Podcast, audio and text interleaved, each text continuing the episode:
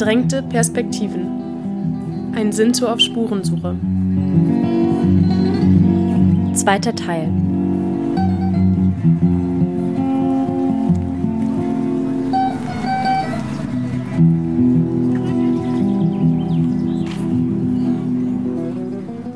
Bei mir war es zum Beispiel auch so, Bildung. Man sagt, äh, ihr seid schlecht gebildet, Sinti sind schlecht gebildet. Bei mir war es so, meine Eltern konnten nicht lesen und schreiben, weil sie Schulverbot hatten. Was sollten die mir in den Anfang der 60er Jahre beibringen? Sie konnten mir nichts beibringen. Meine Eltern haben durch mich lesen und schreiben gelernt. Na? Und das müsste die Mehrheit, äh, Mehrheitsgesellschaft mal, äh, äh, das muss mal in den Köpfen gehen. Ne? Wir haben es nicht einfach gehabt nach dem Krieg. Für uns war nach 1945 der Krieg nicht beendet.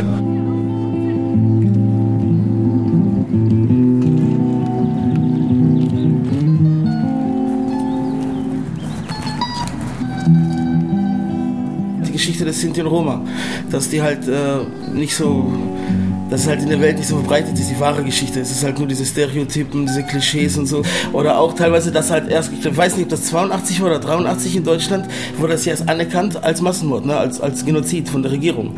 Und das ist ja auch eigentlich so ne? schon ein Skandal, finde ich.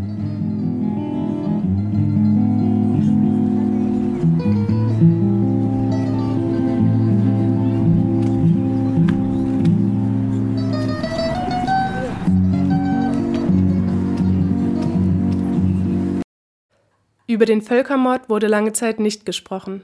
Im Gegenteil. Das System der Ungleichbehandlung und Diskriminierung in staatlichen Institutionen wie Polizei, Justiz, Bildungs- und Gesundheitswesen existierte auch nach dem Zweiten Weltkrieg nahezu ungebrochen weiter. Roma und Sinti wurde es erschwert, staatliche Entschädigungszahlungen zu bekommen.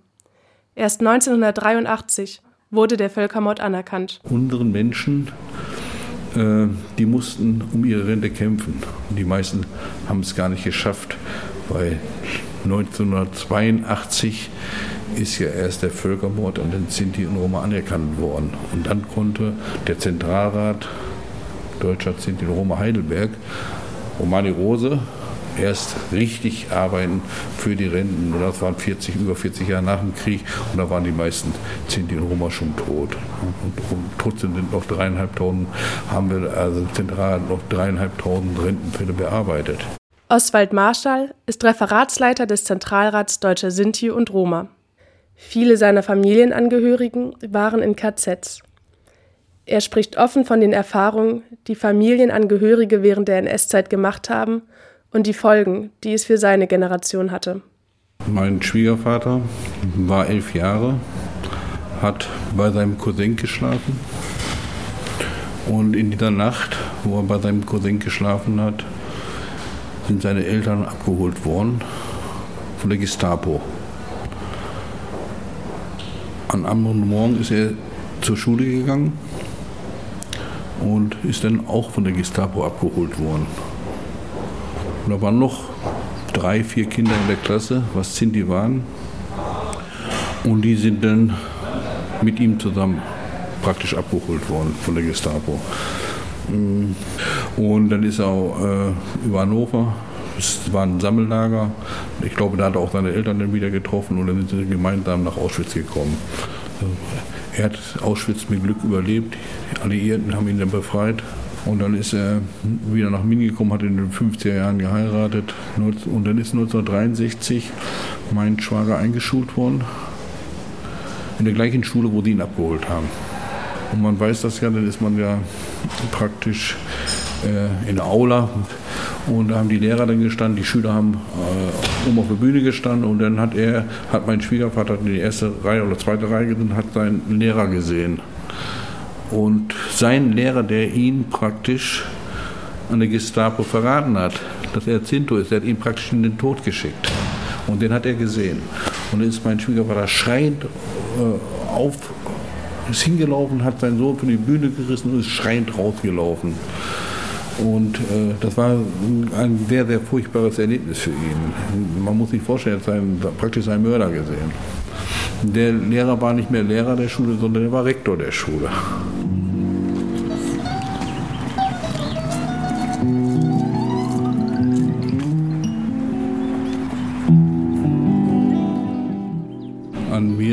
Ist Traumata weitergegeben worden, äh, was ich aber nicht gewusst habe. Ich wusste gar nicht, was Traumatisierung ist.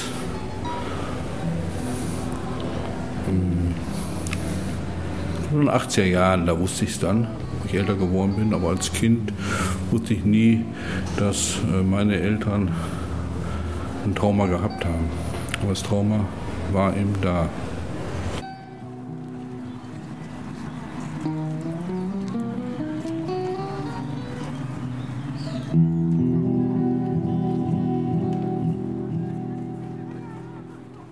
Ja, das ist halt so, weil ich mit meiner Oma aufgewachsen bin, als seit ich denken kann. Weil meine Oma halt sehr traumatisiert war halt von den Erlebnissen in KZ und alles, was sie da miterlebt hat.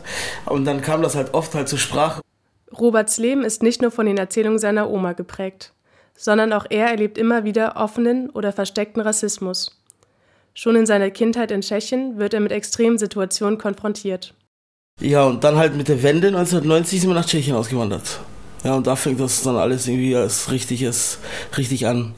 Also für mich, weil normal, also die ersten Jahre waren halt, ja, behütet oder normal halt und dann in Tschechien kam schon direkt halt diese Extreme halt, die, die mir da schon als kleines Kind halt aufgefallen sind. Beziehung, also beziehungsweise Rassismus und die ganzen Armut da und Aggressionen und Skinheads, die da rumlaufen. Oder zum Beispiel bin ich mit meiner Großmutter mal essen gegangen. Das war 92, da war ich sieben Jahre alt. Und ja, dann haben wir uns hingesetzt draußen war auch schönes Wetter und alles. Das war ich, meine Großmutter und ein Cousin. Ne? Also der Neffe von ihr eigentlich.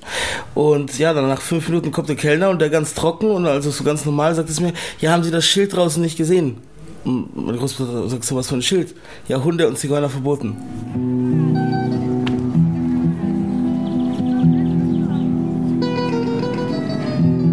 Oder zum Beispiel auch ein Skinhead-Überfall im, im, im sogenannten Roma-Viertel, wo ich dann kleiner Junge war, wo dann mein Cousin reinkommt, also er war schon erwachsen, und der halt seinen Jungen nimmt, seine Tochter nimmt und mich und so, direkt, wir müssen hier raus, wir müssen hier raus, Nazis kommen und so, ne?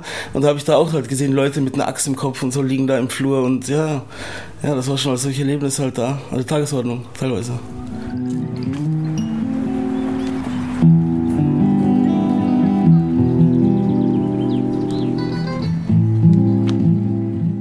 Oder auch mit Schulsystem. Zum Beispiel wurde ich nicht eingeschult da mit sieben Jahren, weil die Direktorin zu meinem Vater gesagt hat, ja, ich muss ja ihren Jungen, kann ich ja nicht ablehnen. Ne? Ich muss den ja vom Gesetz her jetzt anmelden, aber ich übernehme keine Garantie, dass in der Pause von Rechtsradikalen nicht totgeschlagen wird.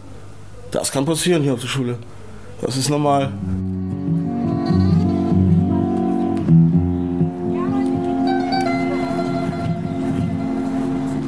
Ich habe ja meine, meine, Eltern also dazu gedrungen, dass ich mit 13, also mit 13, dass sie halt weggehen von Tschechien nach Deutschland auswandern, weil ich hier halt mich besser gefühlt habe immer. Also behütete und so Nordrhein-Westfalen vor allem, weil da viele Ausländer sind und alles und da nicht dieser Rassismus halt da täglich ist, ne? Aber auch wenn er sich in Deutschland wohlfühlt und obwohl er die deutsche Staatsbürgerschaft besitzt, begegnen ihm auch hier oft Vorurteile. Wir fragen ihn nach seinen persönlichen Erfahrungen als Sinto in Deutschland größtenteils negative Erfahrungen damit, wenn man das erwähnt, dass man Sinti ist oder so, ist mir auch schon auf der Arbeit passiert, dass da, also, da waren viele Leute, die auch Sozialstunden gemacht haben. Also auch Kriminellen, ne, also die hatten ja schon, ne, also kriminelle Akten und so alles, ne, wegen Diebstahl und etc. Ich ja gar nicht, ich habe gar keinen Eintrag. Und ja, dann ist ein Handy verschwunden und der Einzige, der kontrolliert worden ist, war ich. Das nur mal so als ein Beispiel, ne, da fühlt man sich ja schon dann, ne, warum gerade ich, ne. Vorurteile und Stereotype gegenüber Roma und Sinti sind in der deutschen Mehrheitsgesellschaft noch stark verankert und nur selten ein Thema von Aufklärungsarbeiten. Einer Umfrage zufolge hätten 58 Prozent der Mehrheitsgesellschaft ein Problem damit, wenn sich Roma und Sinti in ihrer Gegend aufhielten. 50 Prozent meinen, dass Roma aus den Innenstädten verbannt gehören und 59 Prozent sind der Meinung, dass Roma prinzipiell zur Kriminalität neigten. Diese Einstellungen haben nicht nur Auswirkungen auf der persönlichen Ebene, sondern bewirken auch eine ungleiche institutionelle Behandlung. Samstag hier in Riesa bin ich 20 Meter von der Wohnung meiner Freundin. Samstagabends 10 oder Viertel vor 10 abends, ja, also ganz normal. Rauche mir eine Zigarette, hab eine Dose Bier, äh, telefoniere mit einem Freund in Aachen und auf einmal schon der Bulli fährt. Ich sehe, wie die mich angucken und ich sage schon zum Freund in Aachen, äh, ich muss auflegen, die halten mich jetzt an, die Polizei, ne, weil ich schon gesehen habe, wie die mich alle vier angeguckt haben. Dann drehen die, wenden die, kontrollieren mich. Ja, was machen Sie denn hier? Ich sag so, ja, ich sitze hier. Was soll ich denn hier machen? Ja, ne? Und ich so, ja, äh, wie, Sie trinken hier Bier und so auf Straße. Und dann war hinter ihm, war wirklich ein randalierender Besoffener. So richtig am Urinieren. Ja, und ich sehe so, nee, aber hinter ihnen ist wirklich ein Betrunkener. Nee, den kennen wir schon, ohne sich umzudrehen. So, nee, den kennen wir, aber sie nicht. Ja, und dann sagt er zu mir, ich sehe zu südländisch aus. Und dann sage ich zu denen, was ist denn zu südländisch? Also ein Tscheche und Pole, das ist so die Grenze, oder was? Sagt er zu mir, ja. Eiskalt. Ja, ja.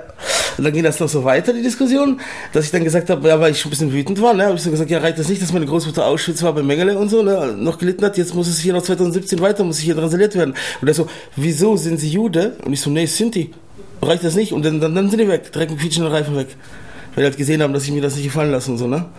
Es ist vielfach nachgewiesen, dass es keinen Zusammenhang zwischen der Hautfarbe oder anderen äußerlichen Merkmalen und den sonstigen Eigenschaften von Personen gibt. Außerdem sind äußerliche Unterschiede zwischen Menschen sehr vielfältig und eine klare Einteilung somit überhaupt nicht möglich. Die Menschen aus der Sinti- und Roma-Community sind verschieden und auf keinen Fall klar in ein Schema einzuordnen. Oder zum Beispiel in Kiel. In Kiel ist ja der oberste Polizeikommissar, äh, ist ja Sinti. Also der oberste Poli Polizist Kiels ist Sinti. Also Charlie Chaplin war ein Sinti. Ja, Charlie Chaplin war ein Sinti, zum Beispiel aus England und so. Also es gibt schon auch Persönlichkeiten, oder, oder Jules Brenner war ein Roma aus Russland, der Schauspieler. Also es gibt ja schon, gibt schon einige Persönlichkeiten und so. Aber das ist auch, weil wir zu wenig voneinander wissen. Weil über Jahrhunderte, ne, Sinti und Roma durften nicht in den Städten wohnen, ne, mit den europäischen Völkern, sondern haben immer in den Wäldern davor oder durften nur kurz in der Stadt sein, dann wurden die wieder vertrieben. Und somit wissen wir halt sehr wenig eigentlich über die Europäer und die Europäer wissen noch weniger über uns. Also, das ist das Problem, denke ich mal, generell auf der Welt mit Rassismus. Ne? Das Nichtwissen von einem, ne? Die Angst, oh, ich kenne das nicht. Das ist das Problem der Menschen, glaube ich, generell.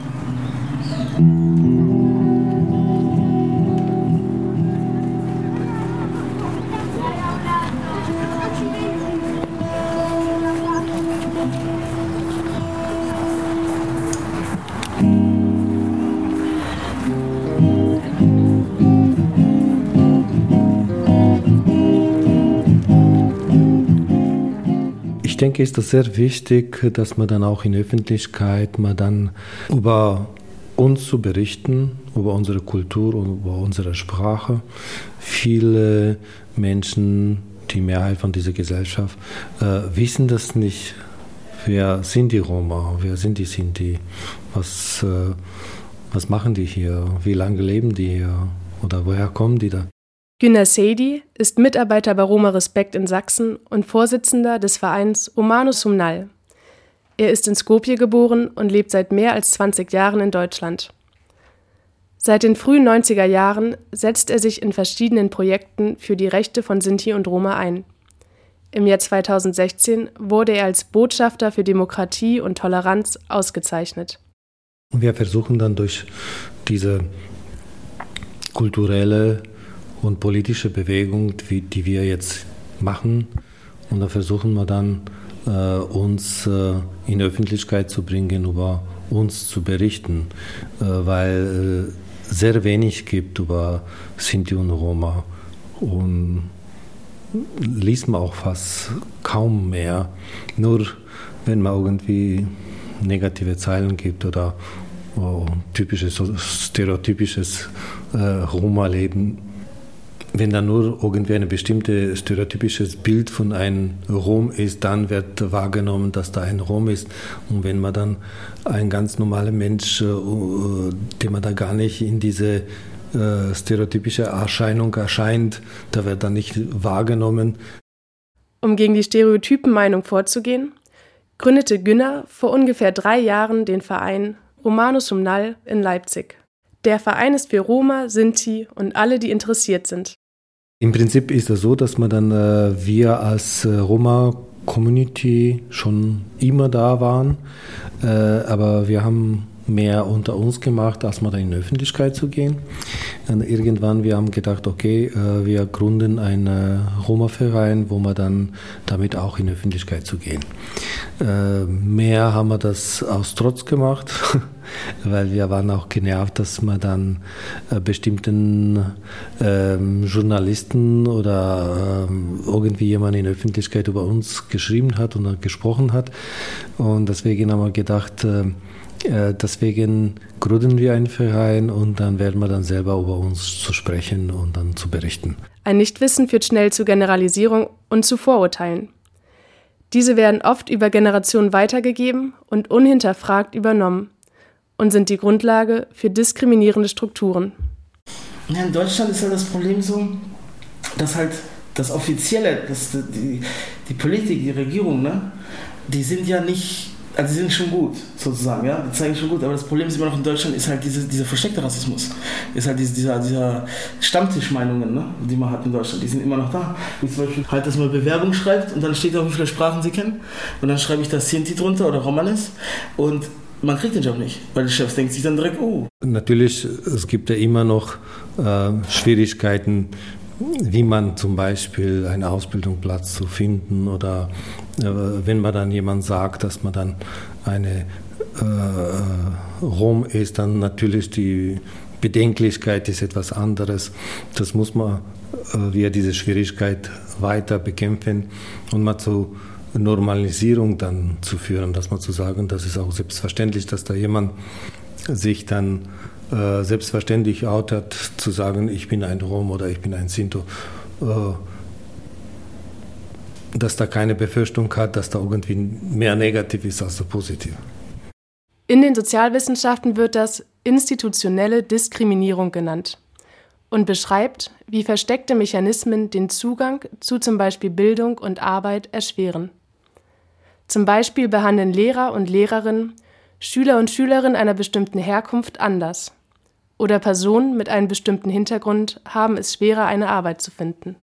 Ich glaube, sonst ist natürlich die Offenheit wichtig, aufeinander zuzugehen. Und da habe ich das Gefühl, ähm, da geht es ja auch erstmal um Individuen. Also ich glaube, man sollte auf Menschen zugehen, die in dem Moment einer Minderheit angehören, aber ja nicht ein Exemplar der Sinti oder der Roma sind, sondern das ist erstmal ein Individuum. Ich glaube, wenn wir das erreichen, ist schon ganz viel gewonnen.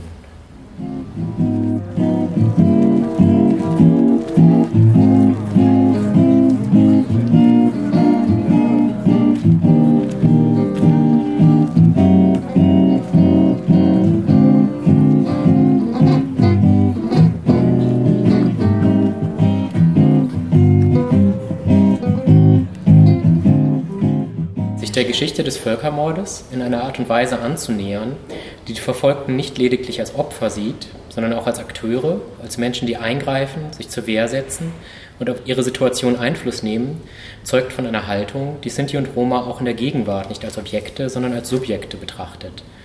Das ist meines Erachtens ein wichtiger Impuls für unseren heutigen Workshop-Tag. Es ist der 16. Mai 2017, der 73. Jahrestag des Aufstandes in Auschwitz-Birkenau. Wir sind bei einem Workshop-Tag in Berlin, in der Gedenkstätte des deutschen Widerstands. Tobias von Borke ist Projektmitarbeiter in der Berliner Repräsentanz des Dokumentations- und Kulturzentrums Deutscher Sinti und Roma. Er arbeitet im Rahmen des Bundesprogramms Demokratie leben und befasst sich größtenteils mit aktuellen Schwerpunkten. Am heutigen Tag geht es allerdings um ein geschichtliches Thema, die Erinnerung an den Aufstand. Ich glaube, es gibt so eine lange Tradition davon, dass die äh, sogenannte Mehrheit, die sogenannte Minderheit definiert und bestimmen kann, wer was ist und wohin gehört. Und ich glaube, die Gefahr, ähm, das zu reproduzieren, besteht sogar noch in einer Auseinandersetzung mit der NS-Geschichte, wenn man die verfolgten Menschen immer nur als Opfer sieht.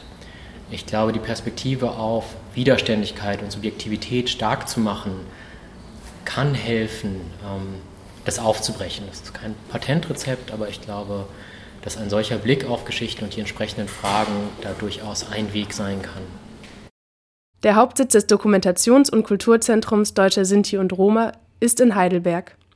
Hier finden verschiedene kulturelle Veranstaltungen statt, zum Beispiel Ausstellungen, Vorträge oder Filmvorführungen. Außerdem befindet sich hier eine Gedenkstätte, in der an den Holocaust an Sinti und Roma erinnert wird. Wir haben in Heidelberg zum Beispiel die Ausstellung ne, über Nationalsozialismus. Da gehen Klassen durch, da gehen Schüler durch, dass wir unsere Geschichte auch weitergeben können. Vor allem auch an unsere Kinder. Unsere Kinder dürfen sie auch nicht vergessen. Ne? Und natürlich, was für uns ganz wichtig ist, dass die Mehrheitsgesellschaft weiß. Es ist ja ganz wichtig, dass, äh, dass man über den Nationalsozialismus auch Bescheid weiß. Nicht, dass man den heutigen Generationen da einen Vorwurf macht, noch Vorwürfe macht, um Gottes Willen. Ne? Aber die dürfen es auch nicht vergessen. Denn was man vergisst, kann sich wiederholen.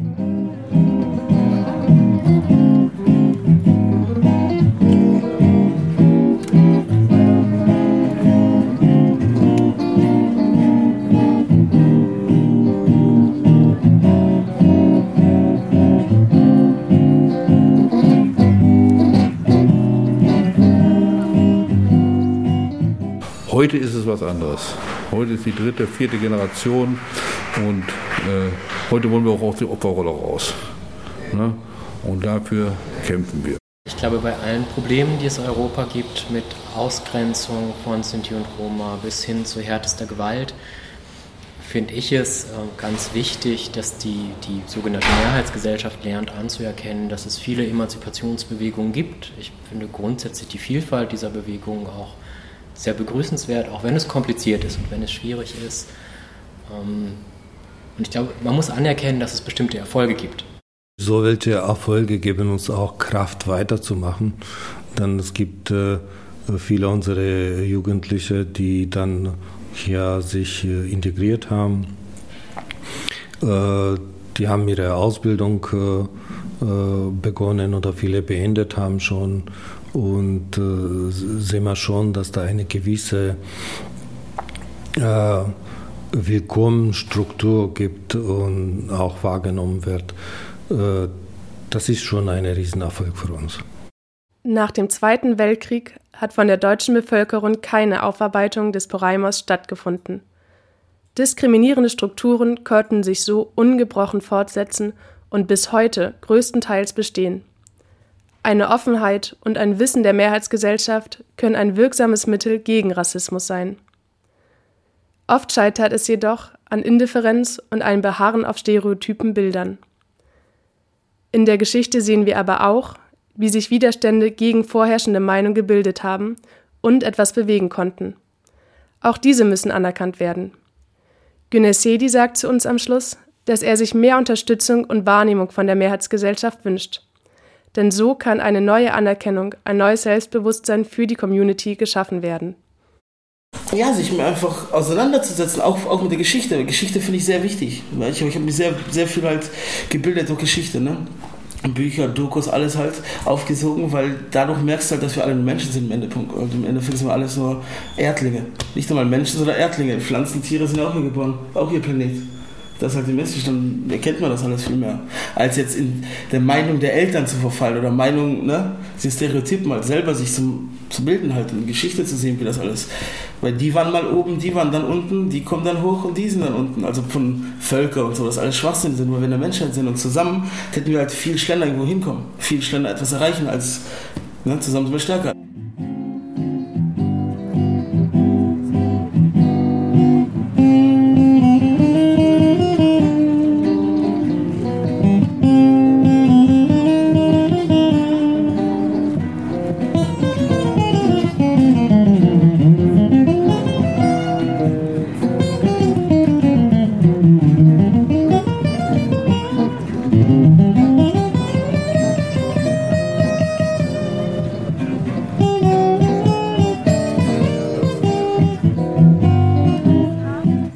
Interviewpartner waren Oswald Marschall, Tobias von Borke und Gülner Seidi. Wir bedanken uns bei Katrin Kral und Hartmut Wagner.